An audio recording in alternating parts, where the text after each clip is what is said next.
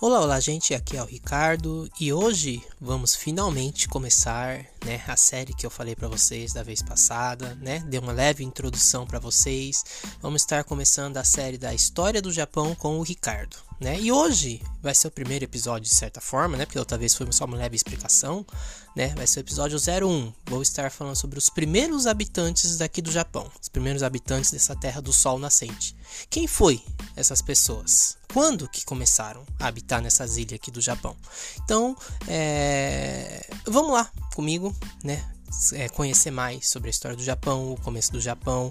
É, infelizmente, já vou deixar avisar para vocês, né, que é uma época que tem poucos vestígios históricos, tem poucas, é, vamos dizer, é, conteúdo arqueológico, vamos dizer, né, é, de para comprovar muitos em detalhe, que é muito tempo atrás de certa forma, mas com os, os poucos que tem aqui no Japão, os poucos vestígios, dá para ter uma noção de como era na época. E vamos estar vendo um pouco né, junto, né, a história do Japão, então, desde o começo, claro, tem que começar desde o começo, não tem como começar do fim, né? Então, vamos lá para o primeiro episódio.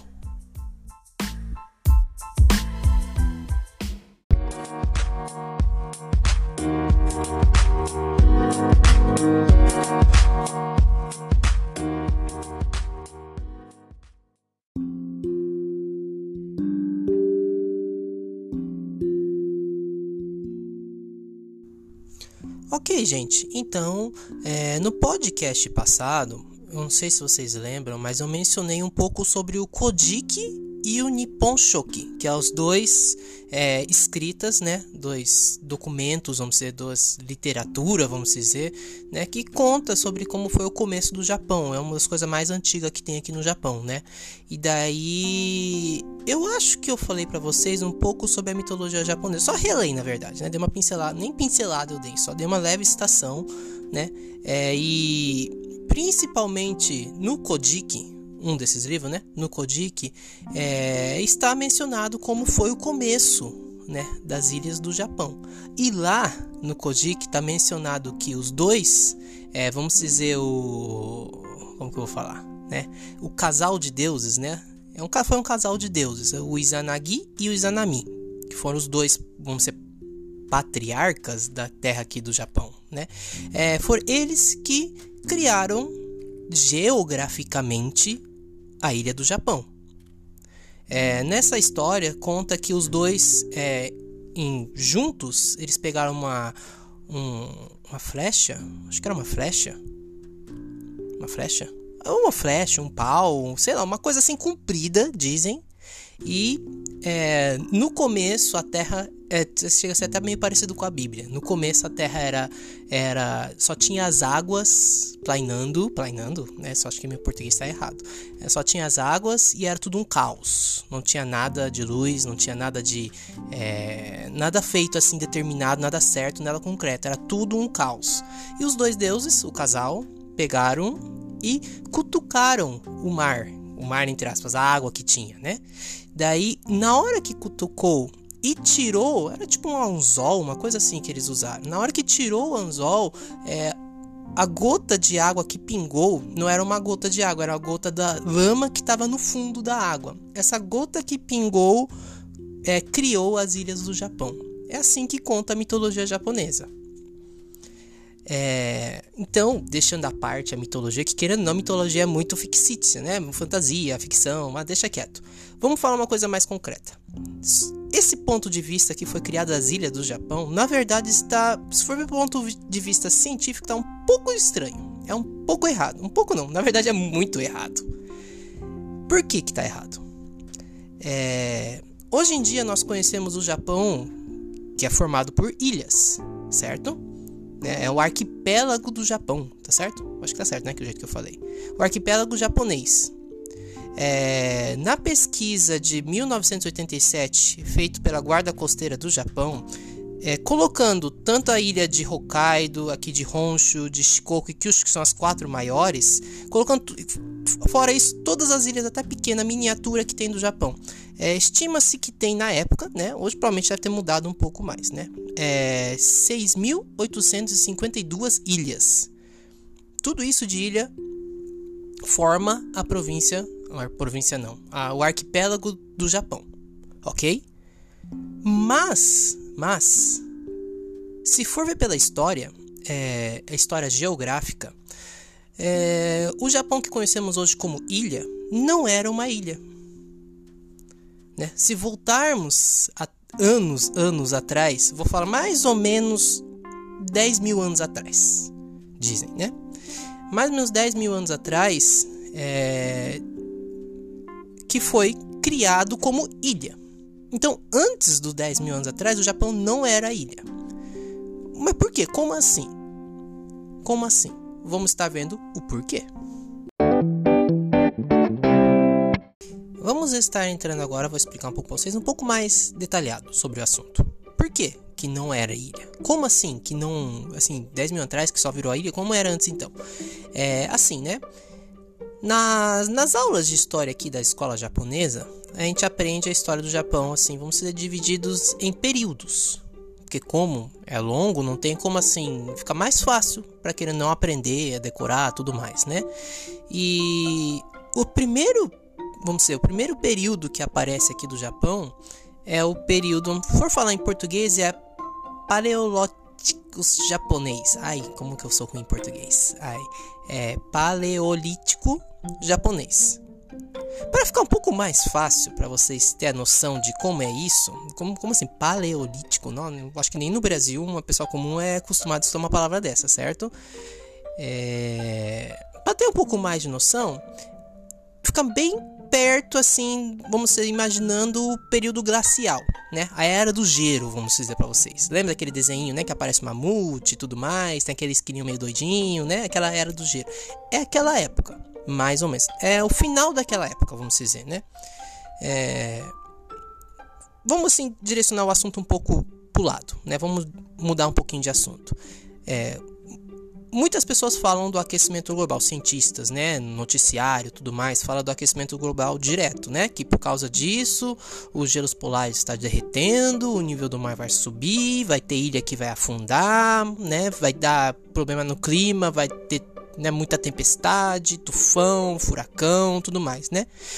É, quando, né, o nível do mar, quando tem o aquecimento global, ele sobe, ok? Mas então e o contrário? Quando tem, não é aquecimento global, não sei como que fala o contrário de aquecimento global, mas quando esfria, vamos dizer, o planeta Terra fica frio, que nem na era do gelo, vamos dizer, o que seria que acontece com o nível do mar? Simplesmente o contrário. Se aquece, o nível do mar vai subir, então se esfria, o nível do mar vai abaixar, vai descer. Então dizem que nessa época, né, eu falei para vocês 10 mil anos atrás aqui no Japão, mais ou menos, é, Estima-se que, vamos dizer, uns 100 metros era mais. 100? É. Era mais baixo o nível do mar 100 metros do que é agora. 100 metros é bastante, hein? É muito, gente, se for ver assim, geograficamente. Então, o engraçado é que por causa disso, aqui, que hoje nós conhecemos o Japão como ilha, não era uma ilha. Era um pedaço do continente asiático. Ele era encaixado, era encaixado, meio esquisito falar, né? Era grudado com o continente asiático lá com a China, com a Coreia, com a Rússia, precisado assim.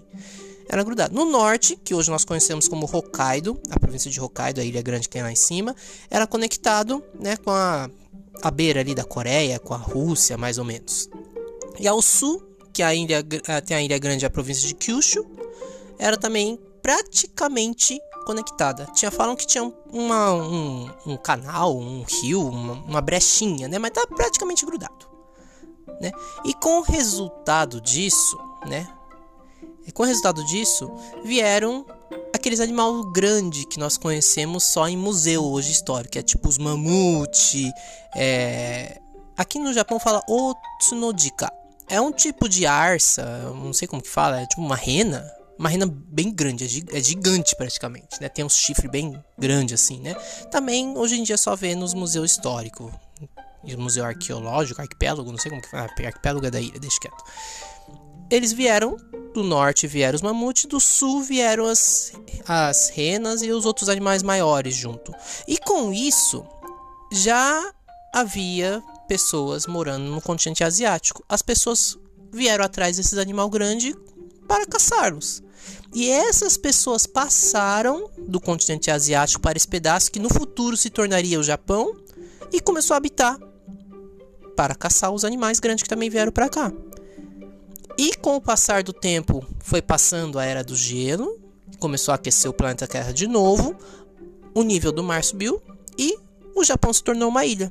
E as pessoas que moravam já aqui, entre aspas, ficaram presas e virou o povo japonês.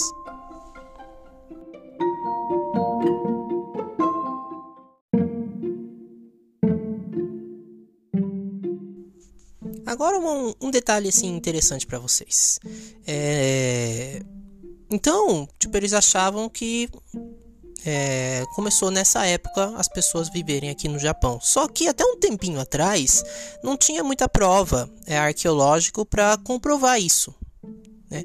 E é, antes da Segunda Guerra Mundial, as pessoas né, pensavam que o começou aqui no Japão é, as pessoas viverem nessa época. Assim, praticamente quando a era do gelo estava acabando e estava começando a subir o nível do mar. Só que é, logo depois do fim da Segunda Guerra Mundial, acho que no próximo ano, é, um arque acidentalmente, né? Foi bem acidentalmente, por acaso, né? Só que tinha um comerciante de natô. Para quem não sabe, natô é um tipo de é um tipo de, vamos dizer, conserva um, de grão de soja aqui no Japão, que é um pouco fedidinho, é gosmentinho, mas o pessoal tudo gosta, né? Eu não sou muito fã, não, não vou citar, não vou, não vamos falar muito sobre isso, vai? não é sobre comida que estamos falando hoje. Né? Mas tal de comerciante de natô que chamava o Aizawa Tadahiro, é, sim, acidentalmente, né, por acaso, ele encontrou uns vestígios de humanidade, né, que provavelmente vivia, não era 10 mil anos atrás, era 35 mil anos atrás. Na verdade, esse tal de Aizawa Tadahiro, ele era um mero comerciante de natô. Só que na verdade, ele era um tipo amador de arqueologia. Ele gostava já de coisa arqueológica, ele mesmo pesquisava por si, ia nos, nos, nas, nos biblioteca, nas bibliotecas, nas faculdades, né? E era um amador, né? Era uma parte, vamos dizer, do hobby dele. Ele fazia nos dias vagos, que não tinha serviço, ele ia lá, procurava, via as coisas, escavação, essas coisas tudo mais. Então, como ele tinha então um leve conhecimento sobre arqueologia, provavelmente ele deve ter passado. Dizem que era assim: ele passou numa. Num, perto tipo um penhasco que tinha as camadas históricas geográficas, né? Não sei como que fala português direito isso aí. Que dá pra ver que é a divisa de eras geográficas. Daí ele notou que tinha um pedaço que tava meio esquisito. Ele foi por si próprio pesquisar e descobriu vestígios humanos, que era uma parte da camada que diziam que não existia, não tinha população aqui no Japão. Até então eles pensavam que só perto dos 10 mil atrás que começou a vir. Mas na verdade, com essa descoberta dessa pessoa, desse do senhor Aizawa, descobriu-se então antes né, que a maré, o nível do mar começasse a subir, é, já tinham pessoas vindo. Provavelmente nessa época também já tinha então os animais grandes que estavam vindo para o Japão, né, que no futuro iria do Japão, né, e os, as pessoas da época vieram caçar esses mamutes ou sei lá algum outro tipo de animal. Então já antes já viviam, não era assim quase terminando a época glacial que começou a ter população na terra do Japão. Foi antes já. Dizem que no começo os, os, estudo, os estudiosos, né, os professores de faculdade e tudo mais, não acreditavam nessa tal descoberta por acaso do Sr. Aizawa. Mas ele foi tão assim persistente em ir atrás dos professores de faculdade, de pesquisadores, de profissionais, que ele foi falando: não, gente, é sim, vamos pesquisar certo direito para ter uma para ter certeza o que, que aconteceu. Daí, tipo assim, de tão ser exigido do Sr. Aizawa, finalmente os, os profissionais foram ver, pesquisarem certinho e descobriram que, na verdade, há 35 mil anos atrás já tinham pessoas vivendo aqui na terra do Japão.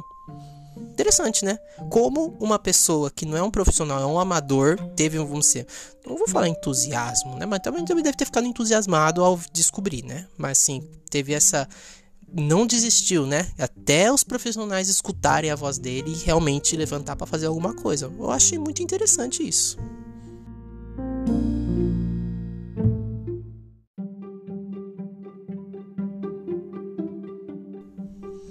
Então, é, voltando um pouco mais assunto sobre a época do Japão. nessa era, é, aqui no Japão a gente conhece como Kyuseki, a era do Kyuseki. Que se for traduzir em português, como que fica? É, é, é na época que é, vamos dizer, era, se for falar assim, bem assim, para o jeito bem simples, é era do era da pedra aqui do Japão. É, nessa era, nessa época, vamos dizer, as, as ferramentas usadas era feito tudo de pedra, de pedra afiada, pedra polida, pedra em si, né? É bem aqueles, como que é mesmo? É os Flintstones, né? É, para quem é da época que já assistiu o filme ou assistiu o desenho, dá pra acho que ter noção como que era. Mas não tinha, claro, os dinossauros, né? Eu acho. Deixa isso aí à parte. Mas era mais ou menos isso. As pessoas, né, é, costumava caçar usando essas ferramentas, né, e que mais tarde surge, vamos ver se for falar o termo bem assim certo, é o miclórito. Miclórito, acho que tá certo, né? Miclórito. É, e mais tarde ainda, eles vão começar a usar obsidiana. Obsidiana é o nome de uma pedra, acho que era. Uma, aquela pedra preta.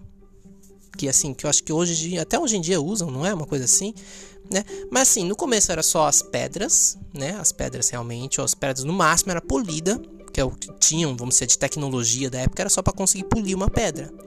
E depois, ao passar do tempo, eles conseguiram afiar a pedra, então acho que eles conseguiram um jeito de quebrar, apontar, deixar meio pontudo, fiar, afiar, né? Daí mais tarde ainda eles começaram a descobrir que não precisa ser pedra, tem mais outros tipos de, vamos dizer, minerar, minérios, minérios, minérios, acho que minérios, né, que fala, minérios que dá para ser usado que é mais às vezes pode ficar mais afiado ou é mais resistente do que a pedra, é mais dura, né, ou é mais leve. Eles foram descobrindo e foram usando, né? É... E o engraçado, o engraçado, gente, que eu falei dessa pedra preta. Eu não, não sei, não é ônix, né? A ônix é outra pedra, mas é meio parecido. É obsidiana, acho que é obsidiana que fala, né? Essa pedra, o interessante dela, né? Essa pedra preta, é que ela é amplamente, né? Em, distribuída no Japão inteiro. Se você as pesquisas arqueológicas, escavações arqueológicas do Japão inteiro acha essa pedra preta pe, pedra preta. Ai, que português, hein? Viu? é, só que o interessante que essa pedra em si é, não é achada em assim escavado assim produzido vamos dizer é, no Japão inteiro são limitados as áreas que tem a produção que você vai cavar e achar um, a pedra natural né? Então, se for ver pelo outro lado, em outras palavras, vamos dizer, é, quer dizer que na época tinha região que produzia essa pedra e já era comercializada e negociada e até distribuída entre as pessoas que moravam aqui no Japão. Então isso é uma das vestígios, uma das uma coisa para comprovar que existia, vamos dizer, entre aspas, uma civilizaçãozinha, não sei se pode contar como civilização, mas havia população aqui no Japão, né? E eles tinham, né, essa eles formavam já uma sociedade de certo nível, né? É, mas ao mesmo tempo, na, nessa época as pessoas não produziam ainda, não faziam agricultura, não eram agricultores, não tinha esse, dizer, mentalidade agropecuária. Na época realmente eles viviam só de caças e, de comer frutas, coisas assim, né? Que é da natureza mesmo. Então dizem que as pessoas não ficavam em, só em um lugar. Né? Eles moravam em tendas, em cavernas, mas eles se moviam por isso também é um dos motivos que não acha muito vestígio, porque se as pessoas ficam em um lugar, criam, vamos dizer, por exemplo, uma cidade, aldeia, não sei, né, o nível da população, né, vai ter, vai sendo acumulado os vestígios da civilização. Então fica mais fácil de você achar, né, hoje em dia, cavar e achar os vestígios e dizer, ah, aqui moravam as pessoas de não sei quantos mil anos atrás. Mas como não as pessoas não ficavam em um lugar só, as pessoas se moviam. Então, é tipo, não tem muito. Eles acham, acham sim. Que nem o que eu falei da questão da pedra preta, da pedra negra. Ficar falando preta, preta, não consigo falar preta, ai que coisa. É, a pedra negra, né? É, é um tipo de vestígio, só que são poucos. Então, como não acha muito, eles dizem que as pessoas se moviam. Interessante isso, né? É um jeito de descobrir como que era a época, mas de qualquer forma não tem muito vestígio. Dizem que tem cavernas aqui no Japão, que tem aquelas cavernas desenhadas, né? Que as pessoas daquela época desenhavam, não sei como, né? Mas dizem que tem um pouco. É que nem alguns lugares do mundo tem, mas não são muitas também. É interessante. Então, gente, eu acho que eu falei para vocês ano, ano, olha, ano passado. falei para vocês no podcast passado sobre quando foi que começou o Japão como uma nação, entre aspas. Hoje eu falei para vocês sobre quando que começou a habitar as pessoas nessa terra, no Japão.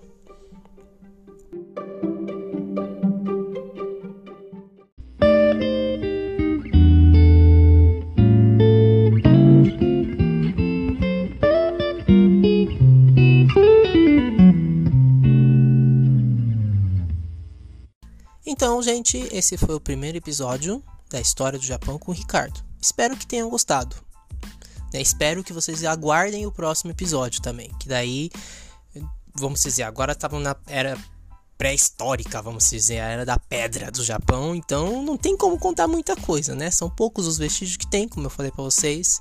Né? E, infelizmente, acho que é tipo assim, uns 5 anos atrás, descobriram que certos descoberta arqueológica dessa época era falsificada. Então se perdeu muito assim em questão é, em questão de provas assim que precisaram repesquisar e viram que na verdade não era verdadeiro, era pessoas que na época flaudaram e arranjaram, né, só para ficar mais famoso, para ter, né, nome, status, essas tudo mais, né? Então, mas do mesmo jeito, é mais ou menos isso que eles falam, que é o Japão antigamente era grudado com o continente asiático, depois de uma época subiu o nível do mar, por isso que o Japão se tornou ilha. Então, desde um pouco antes disso, as pessoas já tinham uma certa população no Japão que acabaram ficando aqui no Japão e daí em diante estão para os próximos episódios. Então, espero que vocês aguardem. vou tentar ser o mais rápido possível, pesquisar, estudar, é, gravar, né, e postar para vocês estarem escutando. Espero vocês no próximo episódio. Então, até mais. Tchau, tchau.